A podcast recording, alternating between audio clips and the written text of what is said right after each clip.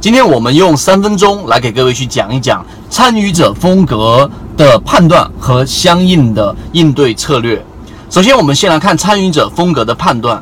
大家去做交易、去做选股，一定要去了解一只个股里面它本身参与者是哪一种类型。市场当中的参与者一般都是散户、游资。机构对吧？机构啊和游资，我们都可以把它统称为我们所说的这个主力。那现在的主力就不是以前的庄家了，以前庄家可以为所欲为，现在的哪怕是基金公司、银行、券商，包括我们说一些大的资金，他们都有所有的参与市场的准则。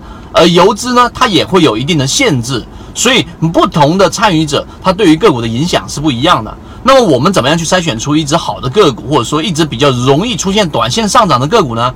那么如果你是想选这种类型的，一定是要选择我们所说的啊这一种游资，或者说短期的资金。短期资金怎么判断？我们现在给大家提供一个交易模型。首先，首先你是要选一个这一个散户数量大幅减少的，散户数量大幅减少，它不仅仅是一个季度的，就像现在我给大家提示的六零零二八三钱江水利，它就是这样的一只个股。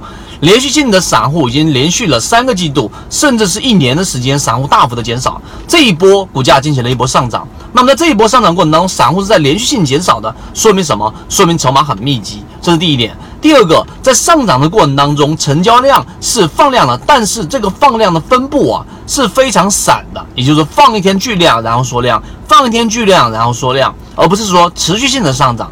那么这一个成交量所反映出来的，就是我们所说的这一种资金，它是以短线作为它操作的一个目标的。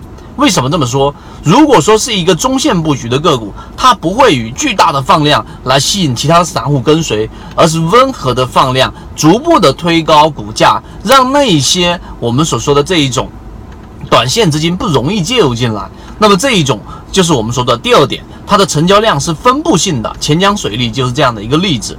那么当这一波上涨之后，我们看到的是，由于这一个近期二零一八年的，对不对？这个上半年整个股价进行了快速的下跌，而这个下跌有两个特点：第一，跌幅比较大；第二，它的下跌速度是比较快的。那么这就存在刚才我们所说的这种市场风格的参与者是短线资金，是游资。那么在下跌过程当中，如果是快速下跌的，首先游资一定会选择理性的止盈或者说是止损出来。那么这个地方放出了成交量，这是第一波啊这一种割肉盘。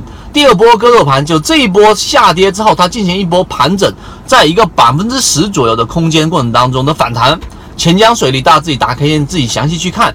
那么这个反弹就会让前面那些恐慌的散户，然后在亏损认为是已经减小的过程当中，把筹码给卖掉了。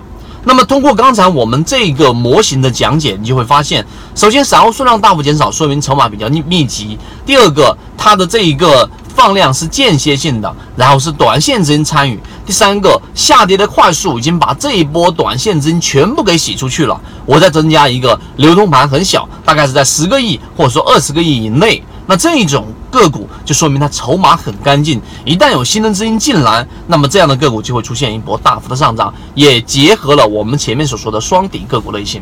所以今天三分钟，我想你认真听完之后，你就会发现这种交易模型的设计，实际上是可以帮你捕捉到市场当中的一种漏洞和空隙。如果你对我们所讲这个盈利模式有感兴趣的话，可以直接找到我们。啊，今天我们讲这么多，好，各位再见。